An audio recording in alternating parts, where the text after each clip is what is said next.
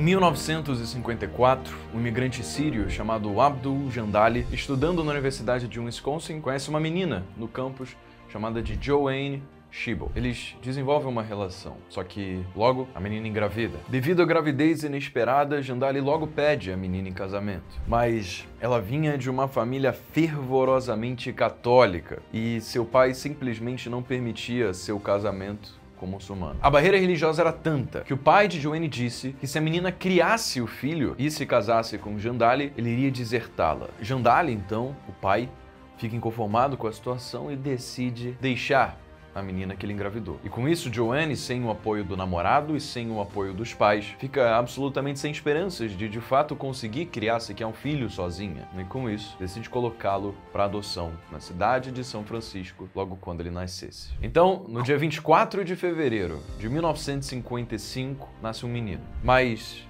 Johnny tinha apego à criança. Ela não queria que, simplesmente depois que ela o colocasse no mundo, ele sumisse da sua vida sem que ela tivesse preocupação do que, que ia acontecer com ele. Por isso, ela desenvolveu dois critérios para selecionar os possíveis pais adotivos que viessem a querer adotar a criança. Eles precisavam ser católicos e precisavam ter se formado na faculdade. Para eles, esses dois critérios eram indispensáveis, porque ela queria garantir que o filho iria ter possibilidade de entrar para a faculdade, para que pudesse ser uma pessoa bem-sucedida. Um casal que procurava um filho para adoção se ofereceu para levar o menino para casa. E eles eram tudo, eram católicos, eram formados, mas em cima da hora eles mudaram de ideia e decidiram que queriam uma menina. Então foi outro casal, Paul e Clara Jobs, que receberam uma ligação inesperadamente, no meio da noite, dizendo que um menino tinha acabado de nascer. Vocês querem? Eles disseram, é claro. Mas Joanne não queria entregar o filho nas mãos desse casal, eles não tinham ido para a faculdade. Então,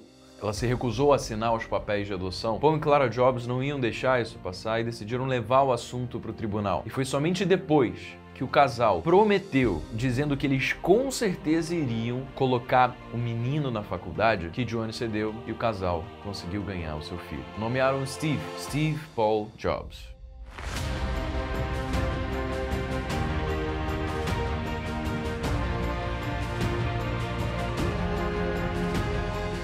E antes da gente continuar, se você acha que essa foi uma introdução digna de um like, então deixa ele aqui embaixo, deixa o seu gostei, porque a YouTube leva esse vídeo para mais pessoas e mais pessoas podem aproveitar, usufruir, se apaixonar para a história dessa pessoa tão grandiosa que a gente vai conhecer agora. A ideia desse quadro é justamente pegar características específicas das maiores personalidades de sucesso da nossa história para que a gente consiga traçar paralelos com a nossa própria vida sobre o que, que a gente pode fazer para possivelmente ter os mesmos resultados. Então, me ajuda e deixa o like aqui embaixo. Agora, sua verdadeira mãe, Clara, tinha medo de amar Steve pelos seus primeiros seis meses de vida. Simplesmente porque, depois de todo o estresse do tribunal e das incertezas se eles iriam conseguir levar Steve para casa ou não, ela simplesmente tinha medo de que algum dia alguém chegasse e fosse levá-la embora. Mas não levaram.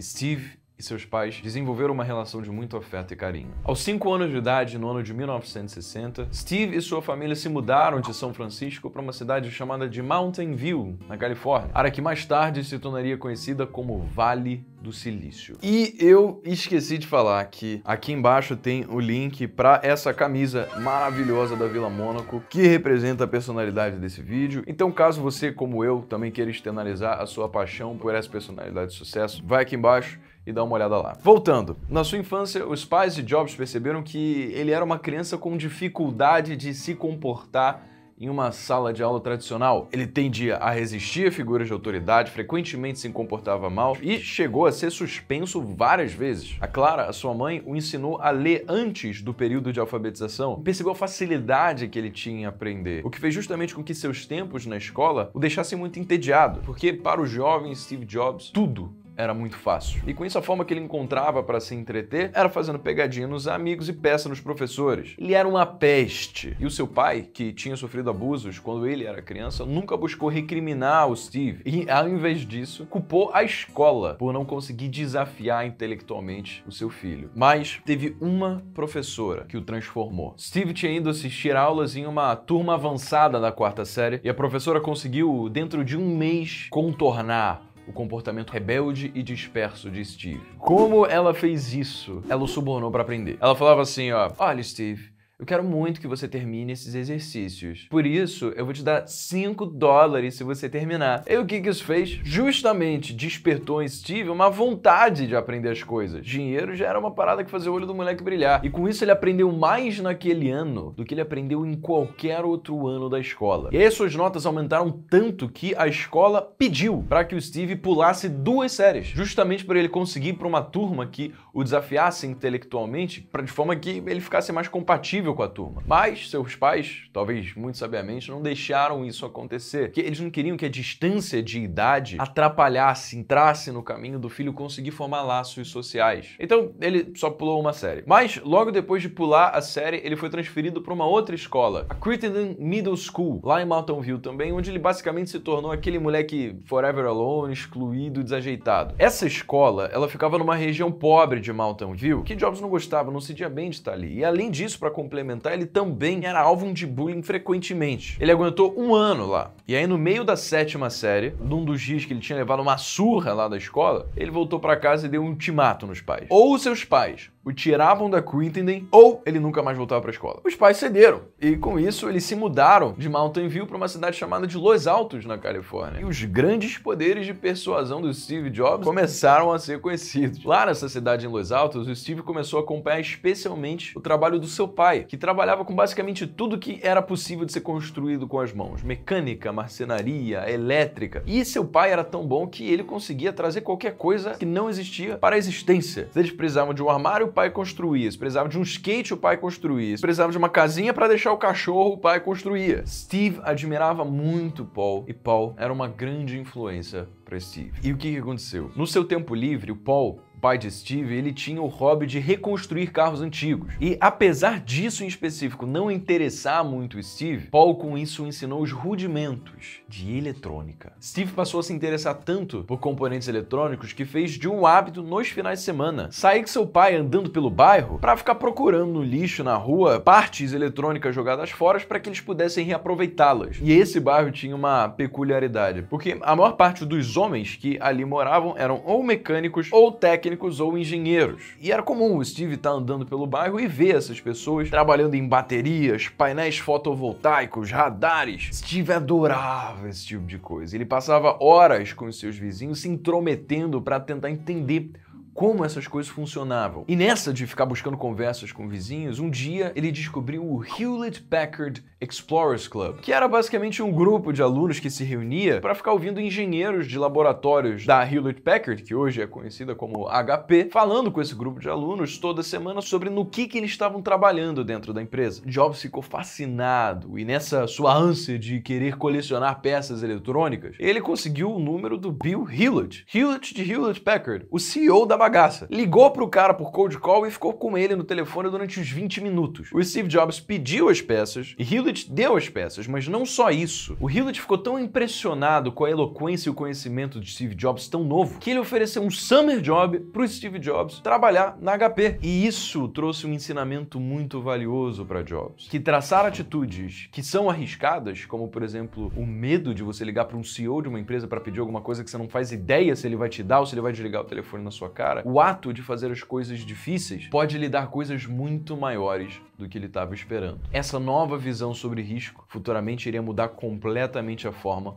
como ele tomava iniciativas na sua vida. E além de trazer esse ensinamento para Jobs, nesse clube Jobs também conheceu um rapaz chamado Steve Wozniak, um sênior do clube cinco anos mais velho que Jobs e que também era apaixonado por computadores e que trabalhava na Hewlett Packard. E eles se deram bem de cara. O Wozniak gostava do entusiasmo e da inteligência do Steve Jobs, com um ciclo de competência diferente do que, que ele tinha. Wozniak era uma pessoa muito mais técnica, absolutamente introvertida, difícil de lidar com pessoas, enquanto Jobs era vibrante de pensar no futuro e todas as possibilidades do que eles poderiam fazer com aquela tecnologia nova que estava sendo desenvolvida. E talvez tenha sido por isso que, mesmo apesar da barreira de 5 anos entre os dois, Jobs com 15 e Wozniak com 20 anos, que os dois se aproximaram. E ao longo da década de 70, enquanto Jobs vivia sua adolescência, o seu gosto por eletrônica de fato foi aumentando, mas ele entrou em contato com alguns outros tipos de conhecimento. Ele descobriu autores como Shakespeare, Dylan Thomas, Platão e vários outros de literatura clássica. E por descobrir essa nova paixão por literatura, Steve Jobs passou no seu ensino médio a puxar matéria de anos anteriores para ele conseguir aprender do zero redação criativa. Associado a isso, ele também começou a ouvir muito música e se horizontalizar com áreas de conhecimento que iam muito além de somente ciência e tecnologia. Mas, apesar da sua personalidade vibrante e do seu entusiasmo com o futuro, Jobs, na escola, ainda se sentia excluído. Porque ele tinha uma forma muito única de externalizar a sua personalidade. Ele era meio que um nerd com hippie, só que ele era meio que legal demais para andar com os nerds, mas inteligente demais para andar com os hippies, que de acordo com Jobs só queriam ficar chapando o dia inteiro. E em 1972, quando Jobs tinha só 17 anos de idade, ele entrou para Reed College. O seu curso era de English Major, então língua inglesa, que englobava literatura e todas essas coisas que o Steve Jobs amarrava. Mas rapidamente ele parou de ver valor naquilo. Nessa época da sua vida ele tinha muitas dúvidas sobre o que, que ele de fato iria querer fazer na vida. Ele não conseguia enxergar como faculdade iria ajudá-lo a respondê-las. Além de que Reed era uma faculdade cara. Rapidamente ele viu o dinheiro que os seus pais batalharam a vida inteira para cumprir a promessa que fizeram para sua mãe biológica, escoando dos seus bolsos em uma educação que Jobs não aproveitava. Com isso, depois de só seis meses no curso, Jobs largou, sem saber de forma alguma o que ele iria fazer na vida, sem direção, sem garantia. Ele só tinha a crença de que tudo, uma hora, iria dar certo. Mas largar a faculdade trouxe algumas realizações para Steve. Ele pôde deixar de frequentar as aulas obrigatórias que ele não gostava e pelos próximos 18 meses ele passou a frequentar somente as aulas pelas quais ele se interessava. Então, ele não largou a faculdade de fato. Ele basicamente só cancelou sua matrícula e continuou entrando nas salas ali que estavam dando sopa. Essas aulas que ele eram principalmente aulas que desenvolviam a sua criatividade, como por exemplo a aula de caligrafia. No geral, eram matérias sem absolutamente nenhuma conexão entre si e que naquele momento não lhe davam absolutamente nada de direcionamento sobre como aquelas matérias poderiam ser úteis no futuro, mas ele gostava. E em 1974, com seus 19 anos de idade, Steve Jobs foi para a Índia tentar buscar clareza espiritual através do budismo e da experimentação de drogas psicodélicas. E deve ter funcionado, porque quando ele voltou, ele foi procurar um emprego e conseguiu lá na empresa Atari como um designer de jogos. Mas nessa empresa, ele também frequentemente arranjava discussões com seus colegas de time, que ele meio que sempre dizia que o trabalho que eles estavam fazendo não era bom o suficiente. Só que qualquer parada, assim, como ele não era chefe de ninguém, muitos dos colegas ouviam ele falando isso e falavam: Poxa,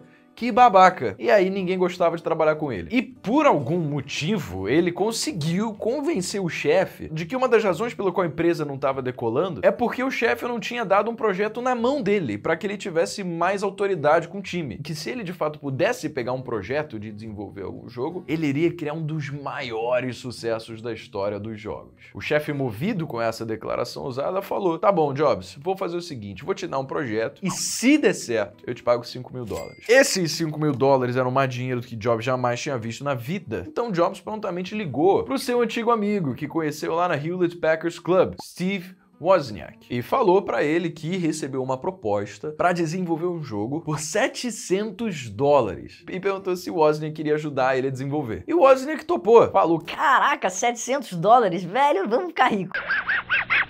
E aí eles criaram juntos aquele joguinho da barrinha que fica ali mexendo de um lado pro outro e que tem uma bolinha que bate na barrinha e depois vai quebrando uns bloquinhos em cima, sabe qual é? O jogo foi um sucesso, cara. E aí o Steve recebeu os 5 mil dólares e pagou 350 pro Wozniak, né? Que era a suposta metade. e ficou com os outros 4.300. Ladrão! Cara, um business filha mesmo. E aí, devido todo esse tempo que eles começaram a passar juntos para desenvolver esse jogo, o Steve descobriu lá em 1975, quando ele tinha 20 anos de idade, que no seu tempo livre, o Wozniak estava desenvolvendo uma placa de circuito que integrava um teclado com uma tela, coisa que pra gente hoje é comum, mas na época não existia. Nessa época só tinha aquelas grandes máquinas que eram operadas só para quem manjava de linguagem de programação, que era basicamente difícil pra caramba para ser comercializado para as massas. Além, né, obviamente, de serem muito caras e só serem detidas aí por grandes empresas. Em 1975, cara, o Steve Wozniak foi a primeira pessoa do mundo a digitar um caractere no teclado e exibi-lo em um monitor na sua frente. Por mais que para o Wozniak isso não fosse nada mais do que um hobby, hobby que ele achava legalzinho, Jobs ficou tão impressionado e conseguiu convencer o Wozniak a não só entrar a fundo nesse projeto, como também largar o seu emprego na HP para ele e o Jobs abrirem uma empresa para comercializar essas placas de circuito. E aí eles foram pensar no nome da empresa. E aí o Jobs, né, ele tava fazendo uma dieta nessa época baseada em frutas. E por acaso ele tinha acabado de visitar uma fazenda de maçã. E aí ele pensou em Apple. E aí os dois ficaram amarradões com o nome porque aparecia antes de Atari na lista telefônica. Com isso, juntos, Jobs e Wozniak desenvolveram um primeiro protótipo daquela primeira placa que Woz tinha criado e conseguiram levá-la para ser apresentada em um evento de demonstração. Daí, um dono de uma loja de informática que tinha assistido o evento ficou empolgado com essa inovação e ofereceu para pagar por 50 dessas placas de circuito a 500 dólares cada. Só que qual que é a parada? O Wozniak e o Jobs acharam, quando fizeram o negócio, que o maluco só queria as placas, mas ele na verdade queria a placa junto com, com o monitor e junto com o teclado, porque de acordo com ele, ninguém ia querer só comprar a placa. E aí, ou seja, o Jobs e o Wozniak chamaram um monte de gente jovem ali para tentar ajudar desesperadamente a montar a placa, e quando eles chegaram para entregar pro cara, ele falou: É só isso. Ué, cadê o teclado e o monitor? Aí os dois ficaram desesperados. O Wozniak começou a surtar, falando que ele não estava vendo a visão daquilo. Aí o Jobs, num dos poucos momentos, ele foi frio e calculista e disse assim pro dono da loja: Cara, pensa comigo. Você já vende o visor e o teclado. Você pode mover seu inventário ainda mais se você, quando for oferecer as placas para os seus consumidores, fazer um cross-sell com os monitores e as placas para conseguir também gerar mais receita para o seu negócio. É tudo depende da forma como você faz o marketing. E aí o cara, né, absolutamente movido pela eloquência do Jobs, falou: gut. É verdade. O miserável é um gênio. E aí toda a galera da época, basicamente um monte de gente ali aleatória do amigo do Wozniak e do Steve, que estavam todo esse tempo trabalhando na garagem da casa do Steve, embolsaram 25 mil dólares, conseguiram fazer alguns outros pedidos e com isso conseguiram desenvolver o primeiro computador da Apple, o Apple One, que aí sim era tudo em uma coisa só. Era uma caixa encapsulando os circuitos com um design elegante que diferenciava a Apple dos outros concorrentes. E aí a Apple, agora finalmente como empresa, cresceu para uma dúzia de funcionários e se mudou da garagem para um escritório alugado. Isso no ano de 1976, quando Jobs tinha somente 21 anos de idade. Mas foi muito, muito trampo para eles conseguirem fazer isso, porque o Jobs ele passava o dia inteiro fazendo cold call, ligando para vários potenciais clientes da lista telefônica e logicamente ele recebia muito mais não do que sim. Né? Ele surtava, brigava com o time, dava doida, mas bom, é aquela coisa, né? Ele nunca desistiu e conseguiu ali o escritório. E durante todo esse tempo aí, na verdade, desde a época da escola, o Jobs se relacionava com uma mulher chamada Kristen Brennan. Só que, cara, ele acabou seguindo os passos do pai biológico e engravidou a menina em 1977, quando eles tinham 22 anos de idade. Daí, em 1978, quando o Jobs tinha 23 anos, Kristen Brennan deu à luz a uma menina. Cara, mas o Jobs não lidou bem com a gravidez. Ele ou basicamente ignorava a Kristen ou simplesmente recusava que ele tinha qualquer chance de ser o pai. Kristen nomeou a menina Lisa. E um ano depois de atestar de que a menina não era filha dele, Jobs foi então fazer um teste de paternidade, convencido de que ele não era o pai, e deu positivo e ele precisou pagar a pensão alimentícia. Jobs não exerceu seu direito de visitação por um longo tempo, mas talvez alguma coisa que ele viveu, algo que alguém tenha falado, fez eventualmente com que ele mudasse. Ele passou a reconhecer que ele era o pai da menina, passou a pagar a pensão, parou de usar drogas, começou a se vestir de forma mais madura, e inclusive nomeou um dos projetos que a Apple desenvolveu como Lisa, que no começo Jobs negava veementemente de que era em homenagem à menina, mas eventualmente ele admitiu que foi. Assim que o processo judicial que a mãe da sua filha fez contra o Jobs, Jobs levou a Apple pro IPO. E por mais que pareça que eu esteja pulando parte aqui, velho, foi basicamente assim, foi muito rápido. Olha que doideira. A Apple foi integralizada como empresa quando Jobs tinha só 22 anos de idade, em 1977, com um valuation de 5 mil dólares. E em dezembro de 1980, só três anos depois, quando Jobs tinha 25, a empresa abriu capital no mercado, chegando a um valuation de 1,79 bilhão de dólares. Nessa época já tinham centenas e centenas de funcionários na empresa, e dessas centenas e centenas, 300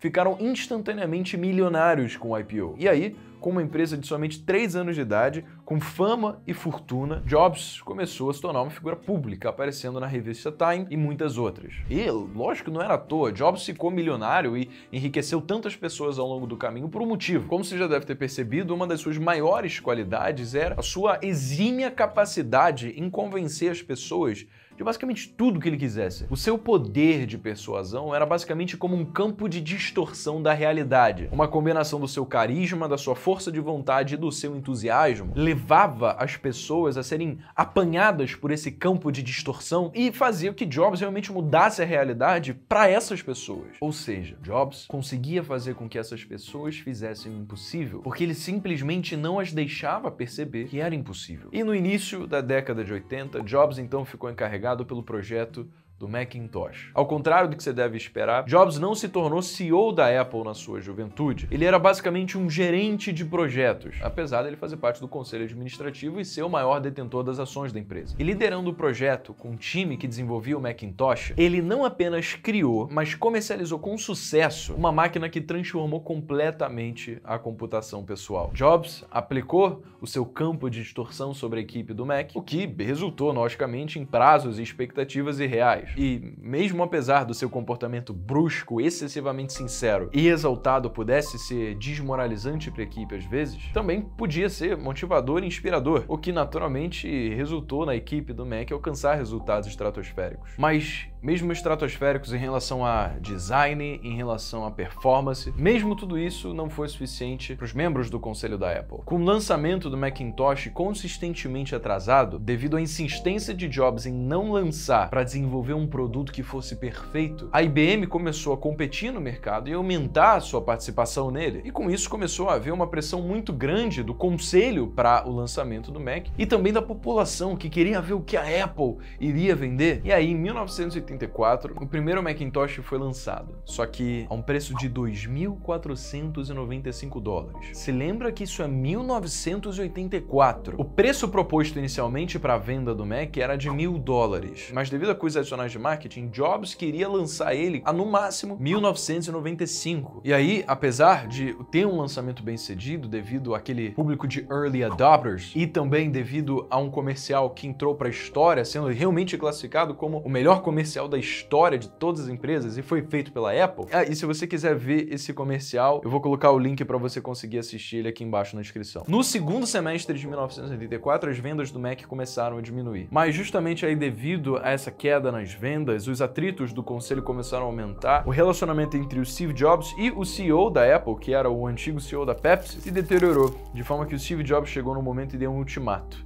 do tipo, é ele ou eu. Só que o conselho ficou com ele. O conselho ficou do lado do CEO e Jobs foi afastado da Apple. E, em revolta de ter sido expulso da empresa que ele próprio criou, ele vendeu todas as suas ações, com exceção de uma, para que pelo menos pudesse participar das reuniões dos acionistas. E com isso, aos 30 anos de idade, em 1985, Jobs, fora da Apple, e muito publicamente fora da Apple, porque foi manchete em notícias de todo o mundo, ele começou um novo empreendimento chamado Next. Com ele, ele levou alguns funcionários da Apple de maior confiança para começarem a Next, que tinha o objetivo também de desenvolver e fabricar compradores, mas principalmente voltados para o mercado de ensino superior, mercado educacional. Mas mas infelizmente, apesar de um design atraente e apesar do hype criado pelo lançamento dessa nova empresa que Steve Jobs criou, o primeiro computador Next foi uma bela de uma decepção para muitas pessoas. O preço de 6.500 dólares do anúncio era maior do que o esperado e apesar deles conseguirem ter uma fábrica de capacidade produtiva de 10 mil unidades por mês, eles vendiam apenas 400 por mês. A empresa perdia muito dinheiro. Mas, ao mesmo tempo, Paralelamente, enquanto tocavam Next, o Jobs fechou um acordo com George Lucas para comprar a sua divisão de computadores Lucasfilm. E aí, Jobs pagou a Lucas 5 milhões de dólares para deter 70% de ações de uma empresa recém-consolidada, chamada Pixar.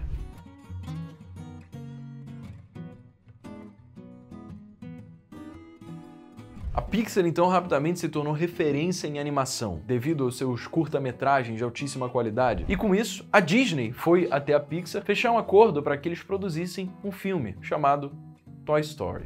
Você salvou o dia de novo, Woody. Você é meu delegado preferido. Como você provavelmente já viu Toy Story, você sabe que o filme foi um tremendo sucesso de bilheteria. E uma semana depois de Toy Story estrear nos cinemas, a Pixar fez o IPO. E com isso, as ações que Jobs detinham passaram a ter um valor de 1,2 bilhão de dólares, cerca de cinco vezes mais do que o que ele ganhou quando a Apple abriu capital. Meus amigos, se você achava que Steve Jobs tinha ficado bilionário com a Apple, você se enganou. Ele ficou bilionário com a Pixar. Em outubro de 1989, Jobs foi dar uma palestra na Stanford Business School. E antes de ser apresentado ao palco, ele se sentou do lado de uma estudante de graduação chamada de Laureen Powell. Os dois se deram bem imediatamente, trocaram um número e Jobs a pediu em casamento no ano novo, em 1990, quando ele tinha 35 anos. E quando eles de fato se casaram no ano seguinte, a filha de Jobs, Lisa, de 14 anos, veio morar com Jobs, lá na sua casa nova em Palo Alto. E também, logo depois de se casarem, a Lorraine deu à luz ao segundo filho de Jobs, Reed Paul Jobs. Daí eles também tiveram uma segunda filha em 1995, uma menina chamada Erin, e uma outra filha em 98, que eles, que eles nomearam de Eve. Bom, e o que, que aconteceu com a Apple? Desde que Jobs saiu, a Apple despencou em resultado. Teve pouquíssima inovação, o Mac quase não ganhou participação no mercado. Na verdade, ele caiu para 4% de participação, no mercado que eram para eles estarem dominando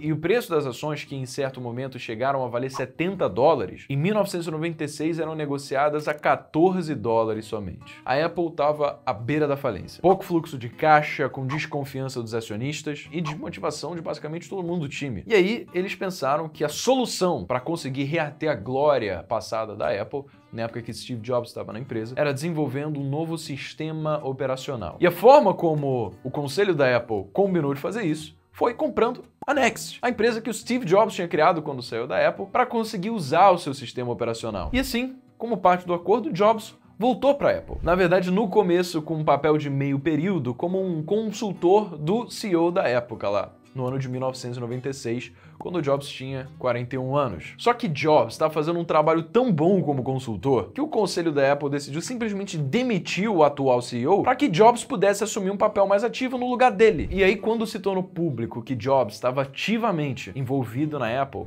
as ações da empresa saíram de 14 dólares e dispararam para 20 dólares. E logo depois, Jobs anunciou uma parceria com a Microsoft, a sua principal rival e com quem a Apple já tinha um tremendo de um atrito passado por acreditar piamente de que a Microsoft tinha plagiado o sistema operacional do macOS. E qual que era essa parceria com a Microsoft? A Microsoft investiria 150 milhões de dólares na Apple e prestaria suporte para desenvolver o Microsoft Office para Mac. E, em contraponto, o Mac comportaria o Internet Explorer da Microsoft. Isso foi win-win pra caramba. Por quê? Porque a Apple, antes do Jobs entrar, estava à beira da falência, devido à má gestão do antigo CEO. E foi bom para salvar a Microsoft, que passava por uma série de processos judiciais alegando práticas competitivas desleais de monopólio. Ou seja, se a Microsoft salvasse a Apple, então ela não seria um monopólio e não perderia os processos judiciais. E aí, com o anúncio dessa parceria, as ações da Apple subiram rapidamente para 26 dólares. E uma coisa que eu não te falei é que mesmo apesar do antigo CEO ter saído, Jobs assumiu o papel de CEO interino. Ele não ganhava salário, ele não tinha assinado nenhum papel, ele basicamente estava no comando de uma empresa bilionária no boca a boca. Caralho, o maluco é brabo. Fala dos seus poderes de persuasão. Caraca, velho. E provavelmente essa foi uma das épocas mais árduas da sua vida, porque ele precisou conciliar ser CEO de duas empresas, da Apple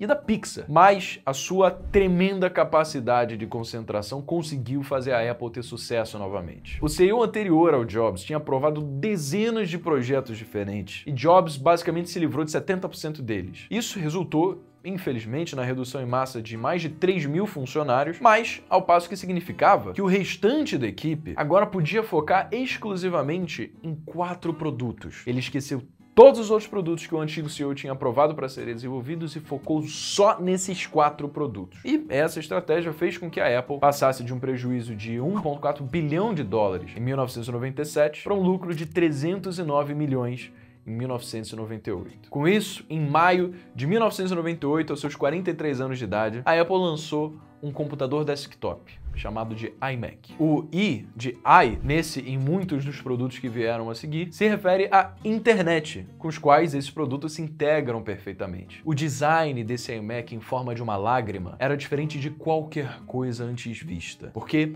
a caixa não era cinza, escura, preta, como eram os produtos de todos os outros concorrentes. Ela tinha uma cor azul translúcida que permitia ver dentro do computador com altos falantes embutidos dentro dessa caixa. Era o produto que trazia em realidade o logo icônico da Apple think different. A Apple não acompanha as tendências do mercado e tenta ser melhor do que os concorrentes. A Apple cria a tendência do mercado porque ela pensa diferente. O iMac com isso se tornou o computador de venda mais rápida da história da Apple. E engatado com esse sucesso estrondoso da gestão do Steve Jobs e do lançamento do iMac, Jobs começou a ficar inconformado com um aspecto das suas vendas sobre o qual ele não tinha controle, que era a experiência do cliente em comprar um produto da Apple. Como assim? Porque até então, os produtos da Apple eram vendidos para lojas, para lojas por se revenderem para o consumidor final. Só que Jobs queria controlar todo o processo da Apple, porque ele sabia que o processo que ele estabeleceria seria o melhor para os seus clientes. Então, em 1999, a Apple começou a desenvolver suas lojas próprias. Ele decidiu que as lojas deveriam ter somente uma entrada para controlar a experiência do consumidor com mais facilidade, não deveriam ser longas e estreitas, na verdade deveriam ser abertas para que o cliente conseguisse intuitivamente se localizar e descobrir o layout da loja, e deveria estar localizada em lugares que tivesse muito tráfego, como por exemplo nas ruas principais de centros comerciais. Então, o processo de desenvolvimento da loja, que começou em 99, levou dois anos até ser concretizado e a primeira loja foi inaugurada em 2001. E no primeiro ano, essa e as outras lojas tiveram em totalidade uma receita de 1,2 bilhão de dólares. Uma década depois, havia mais de 326 lojas em todo o mundo, com uma receita média de 34 milhões de dólares por loja, o que atesta mais uma vez a visão incrível do homem que conseguia abaixar as cobertas do futuro e olhar por cima do muro para saber o que ia acontecer. Voltando a 2001, o próximo objetivo de Jobs era fazer com que a Apple se transformasse em uma empresa de tecnologia, ao invés de somente uma empresa de computadores. Então, a Apple começou a produzir software com foco em pessoas que trabalham com arte e tecnologia, como iMovie Final Cut Pro para edição de vídeo, iDVD para gravar música ou vídeo em um disco, iPhoto para editar imagens, GarageBand e Logic Pro para produzir músicas, iTunes para criar músicas, iTunes Store para comprar músicas. Isso significava que a Apple então podia controlar toda a experiência do usuário, já que agora ela produzia software, hardware e dispositivos digitais que fossem inteiramente integrados, fazendo com que o seu público percebesse que a Apple era uma empresa para criadores, para pessoas que inovam, para pessoas que pensam diferente. A Apple, desde sempre uma empresa disruptiva, que foca em desafiar o status quo e subverter o senso comum, em 2001 criou o iPod. O iPod era tão simples que nem tinha botão liga e desliga, ele só ficava inativo quando você parava de usar. E esse dispositivo, pela primeira vez na história, deu a possibilidade do usuário guardar mil músicas no seu bolso. E com isso surgiram várias variações, iPod Mini, iPod Shuffle, para pessoas que simplesmente queriam ouvir as músicas quando estavam indo para academia ou que não queriam muito peso no bolso. E em 2006, aos seus 51 anos de idade, a Disney, depois de tantos blockbusters e filmes bem-sucedidos, decidiu finalmente comprar a Pixar em um negócio de 7,4 bilhões de dólares. E Jobs, a gente sabe, o maior acionista individual da época. Mas apesar da ascendência estrondosa da Apple e de tantas vitórias na vida profissional de Jobs, em 2003 uma varredura nos rins mostrou que Jobs tinha um tumor no pâncreas, câncer pancreático. Ele manteve o diagnóstico em segredo até o dia da cirurgia, em junho de 2004, mas infelizmente, a operação para remover parte do pâncreas mostrou que o câncer também tinha se espalhado para o fígado. Jobs relevou isso e, apesar da doença, voltou a trabalhar normalmente e continuou a dirigir a Apple. Em 2005, Jobs percebeu que o mercado de câmeras digitais estava sendo dizimado pelo fato de que telefones celulares agora também poderiam tirar fotos. Jobs percebeu que o fim talvez estivesse próximo para o iPod, que representava 45% da receita da Apple naquele ano, porque Agora que um telefone já conseguiria tirar fotos, se ele simplesmente conseguisse tocar música, talvez o iPod fosse desnecessário. Então a Apple desenvolveu uma tela de celular nunca antes vista pelo mercado, que ela conseguia processar várias entradas ao mesmo tempo e permitia que as pessoas pudessem digitar tocando na tela com os dedos, ao invés de utilizarem as dezenas de botões que antes tinham celulares, que às vezes tinham botões em cima de botões. E combinando essa tela com um design fino e hermeticamente fechado, em janeiro de 2007, Steve Jobs subiu no palco para anunciar o iPhone. Jobs introduziu o que estava por vir como um dispositivo que eram três produtos em um: um iPod, um navegador de internet e um telefone. A partir desse momento, a indústria de celulares mudou para sempre. Marcas como BlackBerry foram extintas da sociedade e a Apple trouxe uma tendência que fez com que todas as outras marcas viessem começar a correr atrás da diferença para produzir os seus próprios celulares sem botões. Mas em 2008, o câncer de Jobs se espalhou ainda mais e seus problemas de saúde tornaram-se mais óbvios por causa da sua severa perda de peso e aparência murcha. E em janeiro de 2009, Jobs pediu licença médica para a Apple. Em março, Jobs fez um transplante de fígado e voltou a trabalhar normalmente no final de junho. E no ano seguinte parecia que estava tudo bem. Ele teve inclusive o ano mais produtivo inegavelmente toda a sua vida. Foi a época em que foi anunciado o iPad, que teve também um dos maiores lançamentos da história. Mas por volta de novembro de 2010, Jobs começou a ter outra crise de saúde. E no início de 2011, médicos descobriram sinais de novos tumores. E Jobs precisou tirar outra licença médica da Apple. E apesar do monitoramento constante do tratamento com medicamentos, em julho de 2010, o câncer havia se espalhado para os seus ossos. Com a sua saúde piorando, Jobs sabia que não poderia voltar da sua licença médica como CEO da Apple e renunciou. Em outubro de 2011, o mundo lamenta com a morte de um dos maiores visionários e gênios que ditaram completamente a vida como a gente conhece hoje. Ele tinha 56 anos. A personalidade de Steve Jobs se refletiu nos produtos que ele desenvolveu através da Apple. Muitas vezes uma pessoa absolutamente dicotômica, de um lado motivadora, inspiradora, visionária, da outra arrogante, excessivamente sincera e mal educada. Jobs inegavelmente fincou a sua bandeira na história pelos milhares e milhares de anos que vamos seguir daqui para frente. Muitas pessoas dificilmente vão esquecer da vez em que, quando foram apresentar o iPhone a primeira vez, Jobs não deu uma palavra. Simplesmente pegou o iPhone da mão do time, se direcionou para seu aquário, estendeu a mão e soltou ele ali dentro. Olhou para o time e disse: Tá vendo essas bolhas? Isso significa que ainda dá para diminuir mais. To me, marketing is about values. This is a very complicated world. It's a very noisy world. We're not going to get a chance to get people to remember much about us. No company is. And so we have to be really clear on what we want them to know about us.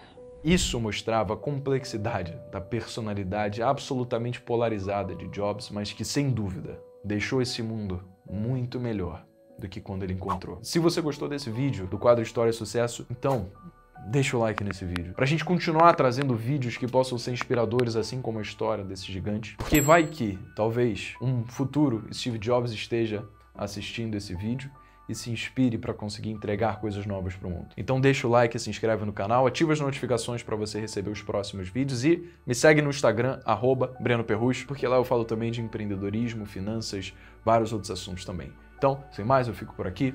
Beijo enorme para você, meu nome é Breno Perrus, esse é o Jovem de Negócios.